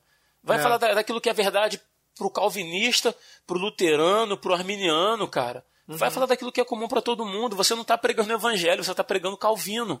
É exatamente. Isso é. não é legal, cara. Uhum. Exatamente. É, até voltando ao que eu disse lá atrás, assim, a gente tem que abrir os olhos para enxergar o que é de bom em cada coisa e o que é de mal em cada coisa. Uhum. Sabe, por exemplo, tem um pastor da minha, uma igreja que eu tô há 25 anos, assim, né? E eu gosto muito do meu pastor. É uma pessoa que eu admiro demais, sabe? Eu conheço ele, mas eu nunca deixei de enxergar que ele já fez cagadas na vida, assim. Sabe? Uhum. Tipo, cagadas que eu quero dizer. Cagada eu mesmo, um cagada. Mas, tipo, ele já tomou, ele já tomou decisões erradas na vida sabe? Ele, não na vida, tanto na vida dele, pessoal, vamos dizer, mas na vida dele com a igreja, que de repente não se reflete tão bem lá na frente. Tem coisas que realmente ele já fez e eu falo, puxa vida, isso vai dar errado. E acabou dando certo, sabe? Eu uhum. estava, eu não estava enxergando da maneira dele. Mas tem coisas que de repente eu achei que dariam certo e deu errado, sabe? E, mas é uma pessoa que eu admiro demais e eu sigo muito exemplo dele, assim, pela, pela fé que ele que a gente que eu sei que ele tem em Deus assim e pelas coisas que ele a maneira que ele serve a Deus é, é admirável.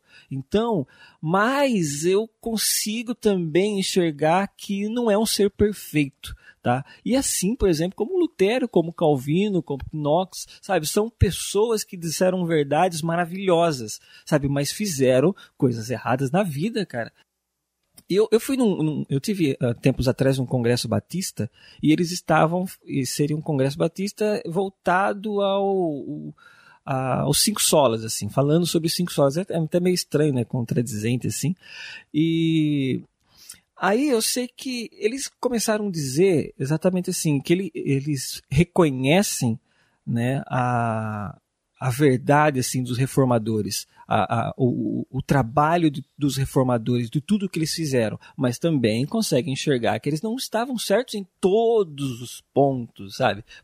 Segundo a ideia batista, é diferente, né?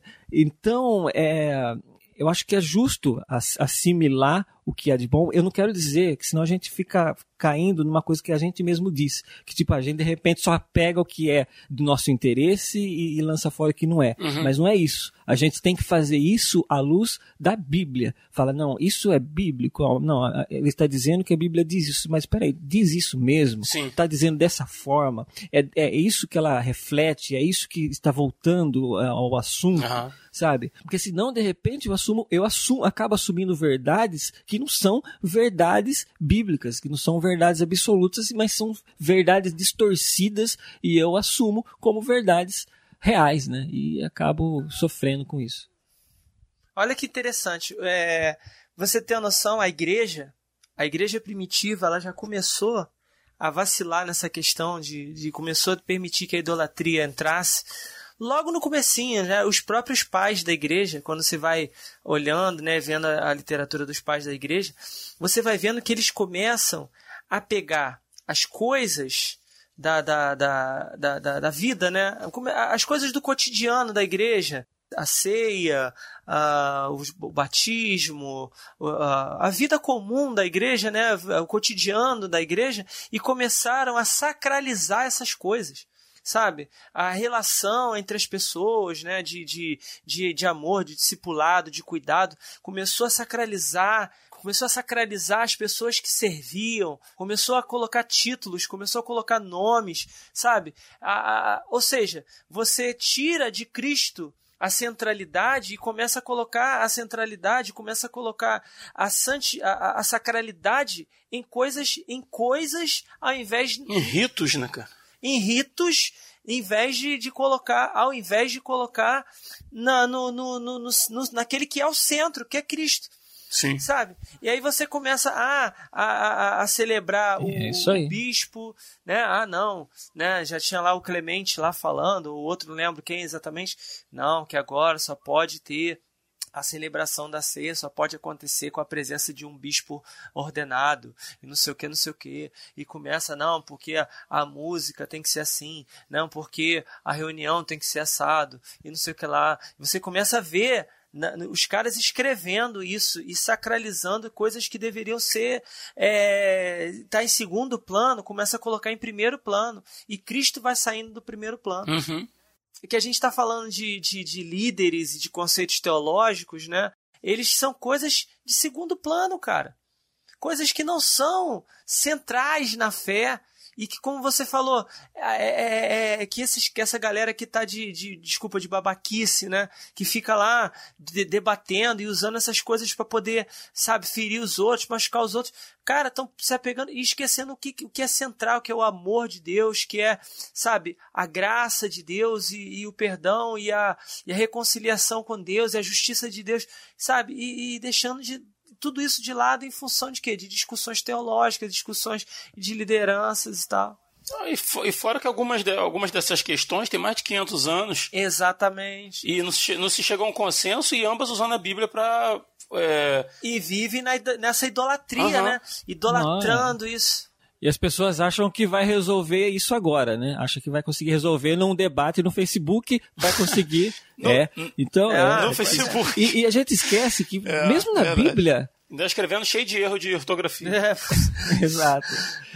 A gente esquece que mesmo na Bíblia já tinha uns que se diziam, não, eu sou de Paulo, outros diziam, é, eu sou de verdade. Pedro, sabe? E aí ficava nesse debate e esquecem-se que cada um tinha o seu chamado e as ações se somavam para o reino de Deus, sabe? Um foi chamado para pregar para os gentios, enquanto o outro foi chamado para pregar para os judeus, sabe? E não quer dizer que uma coisa era certa e a outra coisa era errada e nem vice-versa. Quer dizer que cada um exerce uma função. É a mesma coisa, eu na minha igreja, achar que, por exemplo, é a oração apenas que sustenta a igreja, enquanto o outro fala, não, tem que ter palavra. Não, o outro vai dizer, não, tem que ter um bom, bons louvores. Outro vai dizer, não, a gente tem que construir o templo e, e ficar, deixar ele bem bonito com ar-condicionado. Uhum. Sabe? É, é, é, o conjunto de ações que somam para o reino de Deus. A gente não pode achar que ações isoladas são únicas e absolutas e vão fazer ser completas. Não.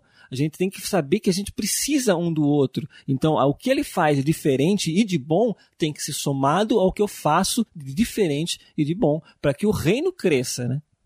A gente precisa ter a certeza de que nós precisamos de Cristo. Isso, é isso. E beleza, aonde nós vamos encontrar Cristo? Aí sim, a gente encontra Cristo na adoração, a gente encontra Cristo na oração, a gente encontra Cristo na palavra, Exato. a gente encontra Cristo na comunhão, a gente encontra Cristo é, é, no serviço uns aos outros, a gente encontra Cristo em todas essas coisas, mas o centro, o alvo continua sendo quem? Cristo. e não as coisas em si. Eu não estou ali para cantar, não.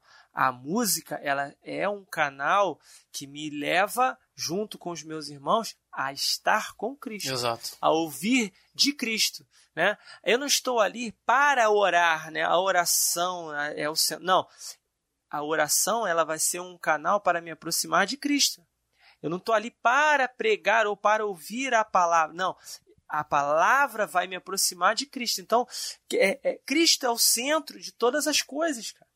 Por, dele, por ele, para ele são todas as coisas. Então, se ele é o centro de todas as coisas, então eu tenho que esquecer de tudo ao redor e entender que tudo ao redor ele é, converge para Cristo.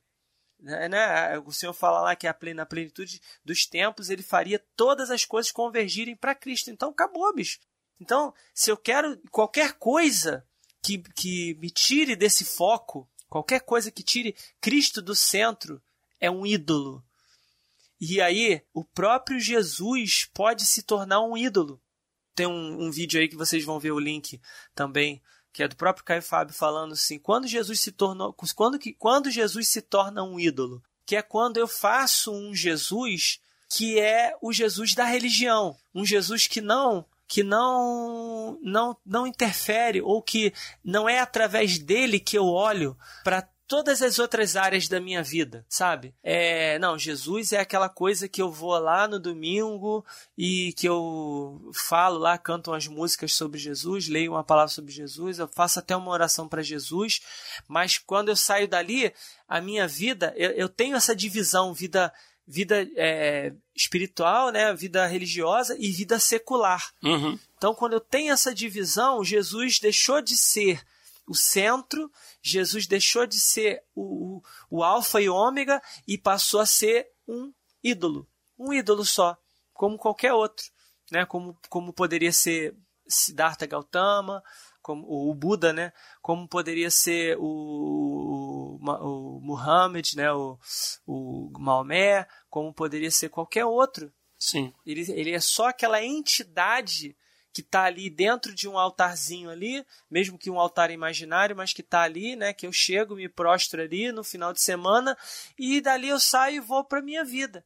Então ele se tornou um ídolo também. Quando eu deixo de ter essa compreensão e passo a compartimentar Cristo, ele passou a ser um ídolo para mim, né? E olha que coisa perigosa. É quando você vai para a igreja, é que eu costumo falar, eu vou para a igreja para encontrar com meus irmãos e adorar a Deus junto com eles. Né? Eu não vou na igreja para encontrar Jesus, porque Jesus estava comigo, né? E, e, tem que estar comigo a todo momento e a minha vida tem que se refletir nele e a dele principalmente refletir na minha vida, para que as pessoas eu estejam onde eu estiver, vejam Cristo, vejam, puxa vida, que esse aqui que eles estão vendo é alguém que serve a Deus, né? E segue os preceitos de Deus. Então eu acho que é isso. Às vezes as pessoas, que nem o Muniz estava dizendo, às vezes a pessoa vai para a igreja para encontrar Jesus. Encontrar no sentido, tipo, ao fim de semana eu vou lá para adorar a Deus. Ah, eu vou para orar na igreja. Sendo que a Bíblia diz que devemos estar 24 horas orando, né? É Jesus mesmo falou que, olha, tem é, hoje se diz que se adora no monte, outros, outros, outros falam que se adora no, uhum. no, no, templo, e, mas eu digo que os verdadeiros adoradores adorarão a Deus em espírito e em verdade em todos os momentos, sabe? Porque é, é, é, é, é o Cristo, ele está comigo e aonde a igreja é o lugar onde eu vou me encontrar com os meus irmãos para fazermos algo em comum na realidade a gente vai para experimentar mais dele, né? A gente Sim, vai para é. amplificar, né? A gente não vai em busca de, a gente vai para amplificar a experiência, né? Experimentar mais dele através da vida dos irmãos, uhum. através da, da, da, comunhão com os santos, através da oração, através da palavra ministrada, através, né? Pela vida dos irmãos. A gente vai para experimentar mais dele. É um complemento, não é o fim. Justo, né? justo. Isso. Exatamente, exatamente. Sweet Mary Jane, won't you lay me down? Lost my heart in California, lost my nesse último bloco, como já é de costume, vou fazer uma pergunta para cada um de vocês dois aí, tá bom? É, tendo a consciência de que lá do outro lado do fone de ouvido está o nosso ouvinte, ou a nossa ouvinte, né?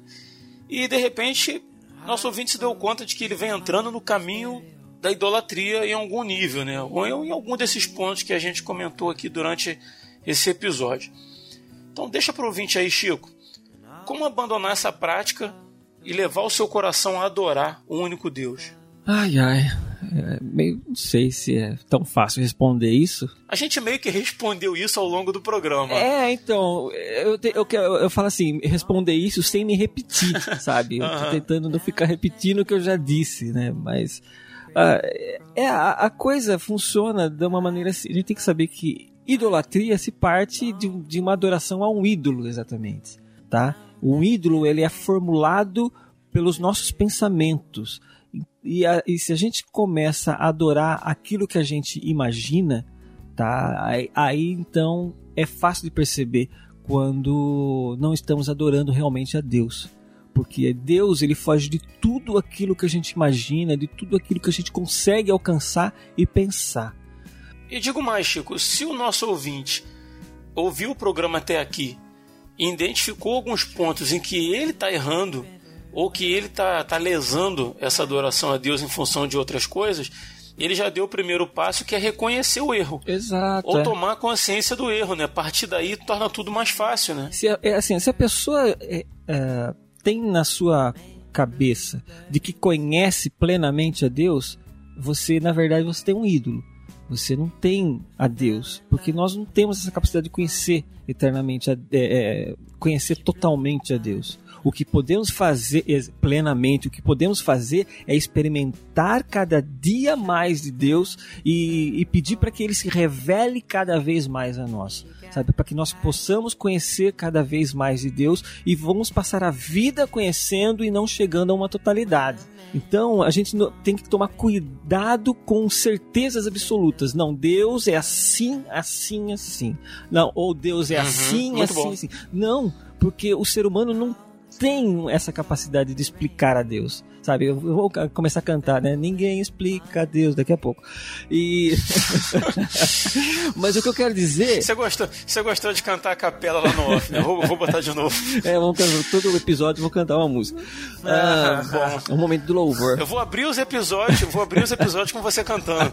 Ai, meu pai. Aí vai, esplan- vai espantar o ouvinte já do, do início, assim, de cara. Pronto. É, pr- pra ver que realmente quer ouvir o programa. Se passar por isso, Passar é porque pela prova, né? tô Exato, brincando, é. tá, Chico? Tô, tô É. brincando, tá, Chico?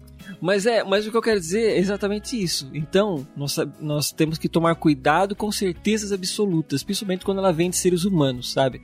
Se aquele tal pregador diz que Deus é assim, a que a forma de Deus agir é essa e somente essa, então se desconfie. Porque não é o que a Bíblia diz. Se você for ver, nós vemos uma uma pluralidade de formas de Deus agir na Bíblia que a gente fica indignado, sabe? Às vezes, por exemplo, o mesmo Deus que de repente simplesmente faz é, sair uma água da rocha batendo, ó, toca no- na rocha aí vai sair água.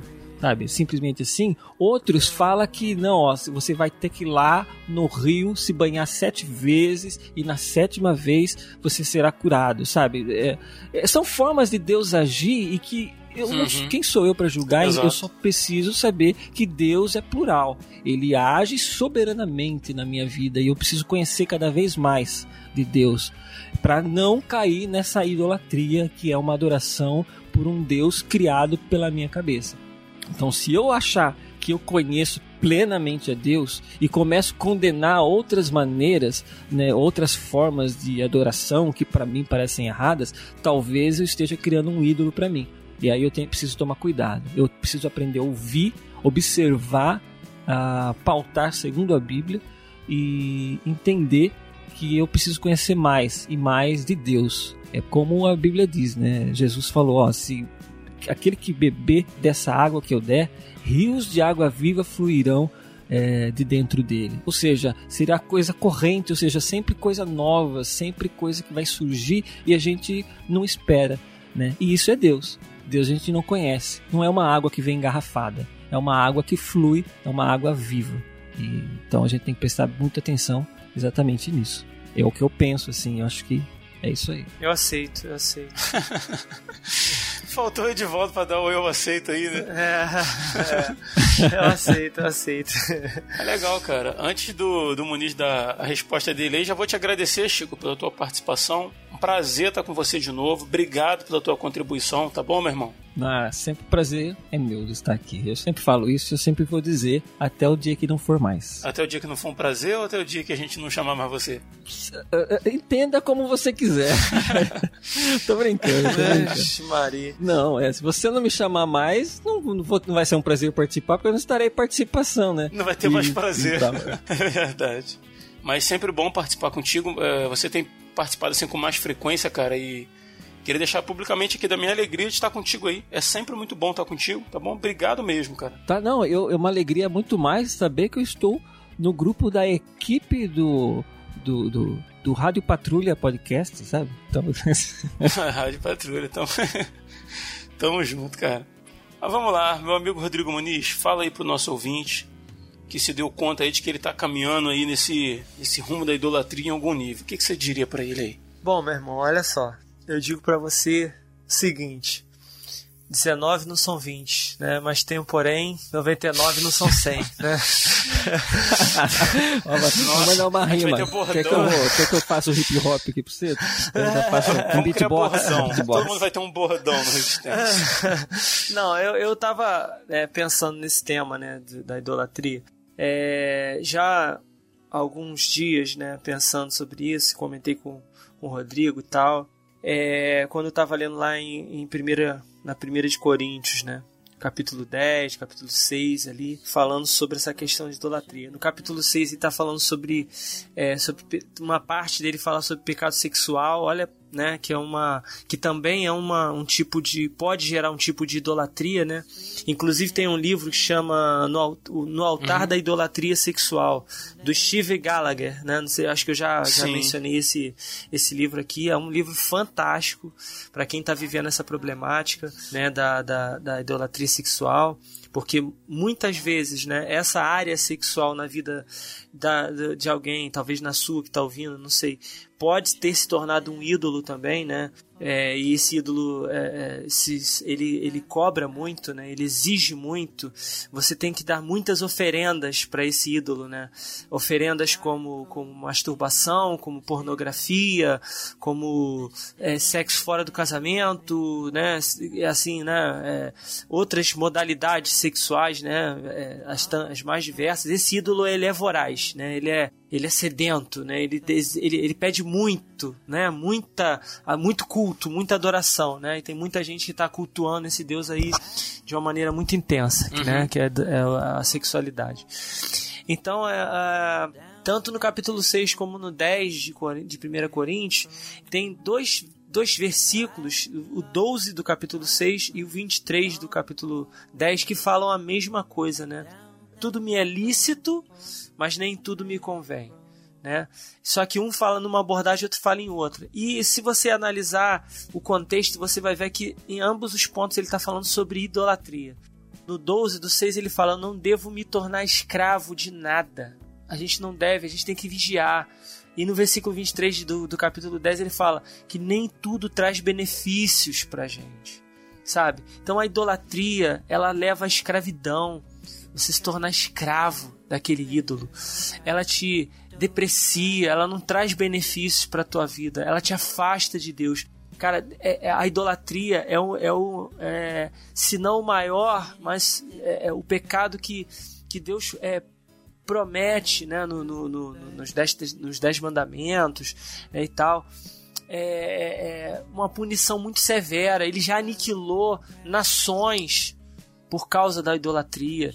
O povo de Israel sofreu, foi levado no cativeiro, passou, comeu o pão que o diabo amassou por causa da idolatria, sabe? Então é algo muito sério. A idolatria é algo muito sério, né? É, é, o Senhor compara isso como um pecado de feitiçaria, é algo assim terrível. É algo que, que, que mexe com o zelo do Senhor, mexe com o coração do Senhor. Ele não dá, ele não cede, ele não empresta a glória dele para ninguém, para nada. Então, você, meu irmão, que está é, percebendo que de repente você está caminhando por, essa, por esse caminho nebuloso da idolatria, né, de você estar tá colocando outras coisas no lugar de Jesus, colocando outras coisas no lugar de Deus, adorando mais a criatura do que o Criador, sabe, servindo é, e cultuando mais as coisas criadas e pessoas, colocando coisas e pessoas no lugar de Deus. Para agora o que você está fazendo dobra o teu joelho diante do Senhor e reconhece, sabe? Se você não pode dobrar o teu joelho, se você está dirigindo de repente teu carro, o teu carro para em algum lugar, ora. Se você tem a oportunidade de estar a sós com o Senhor, fala com teu Deus agora. Pede perdão Senhor, confessa isso, sabe? Confessa, Senhor, eu tenho colocado outras coisas, sabe? E pessoas em primeiro lugar na minha vida, como prioridade na minha vida que não o Senhor e eu quero que o Senhor seja o centro da minha vida, sabe? Mas para isso, para você poder, para isso ficar claro na sua mente, você precisa tomar algumas medidas, né? Primeiro, você precisa conhecer mais a palavra de Deus, você precisa ter um, um, um profundo conhecimento da palavra de Deus. Leia a sua Bíblia mais, busque mais conhecimento do Senhor, busque, sabe, entender os atributos de Deus, conhecer esse Deus que você serve. Pega lá, sabe, a tua Bíblia, pega um livro de teologia sistemática, o que for, e, e, e, vai ler lá, vai estudar, vai procurar mais, saber quem é Deus, sabe? Procura conhecer esse teu Deus, sabe? Procura conhecer mais sobre o Evangelho, o que, que é o verdadeiro Evangelho. Não é esse evangelho que a gente está vendo por aí, um evangelho de barganha, como se Deus fosse uma máquina de Coca-Cola que você coloca uma oração e pega uma benção, né?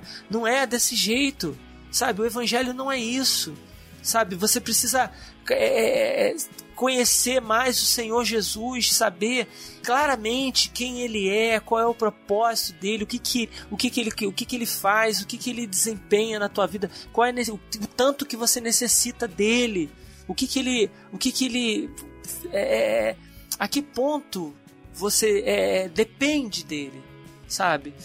Ideias claras da salvação do Senhor, é, da imagem dele que ele está querendo construir em você e de que você precisa ser construído, esse Cristo precisa ser construído na tua vida. E, e por último, acho que mais do que qualquer coisa, né?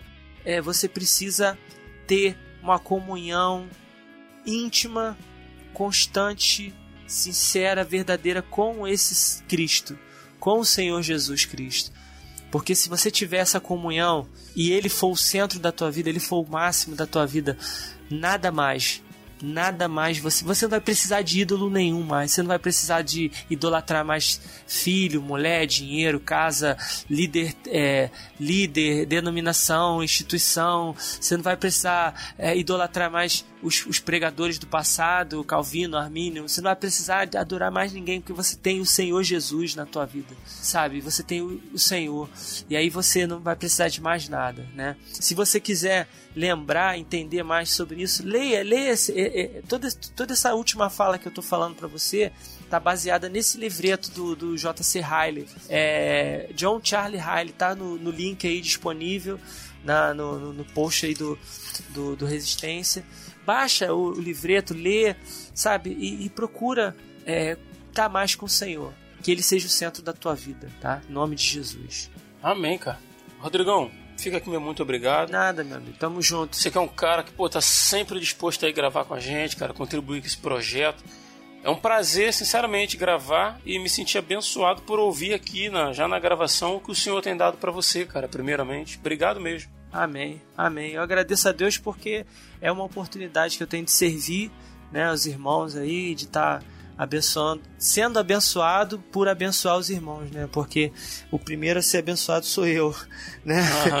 Porque eu, eu recebo também, né? E aí o Senhor ele vai é, estendendo para tanta gente aí essa palavra. E eu agradeço a Deus por essa chance, né? Que o Senhor tem me dado de ser servo junto contigo aí, em nome de Jesus. Amém, cara. Queria agradecer também a você aí, ouvinte, que ficou com a gente até o final. Obrigado mesmo e dizer que todos os livros e vídeos que a gente citou durante o programa eles estão linkados aí no post desse episódio, tá bom? Basta entrar lá e clicar, você vai ser direcionado para a página correspondente aí. E eu queria pedir antes. Esse eu quero ver mesmo. Ah, é. eu, eu, quero ver mesmo se vai estar linkado tudo isso daí, porque tem tanta coisa que foi dito. Cara, vocês estão falando, eu estou anotando. Vocês vão falando, eu vou anotando aqui. Ah, cara. tá. Pode ficar tranquilo. Eu, eu não sei se eu vou botar a pregação que você falou aí pra não. Não, porque- esse não precisa. Esse é... Jesus tem casa na praia nessa aí, não sei se eu vou É, botar. Não bota não, bota não. É, botar uma foto da casa de praia de Jesus lá. Ai, papai.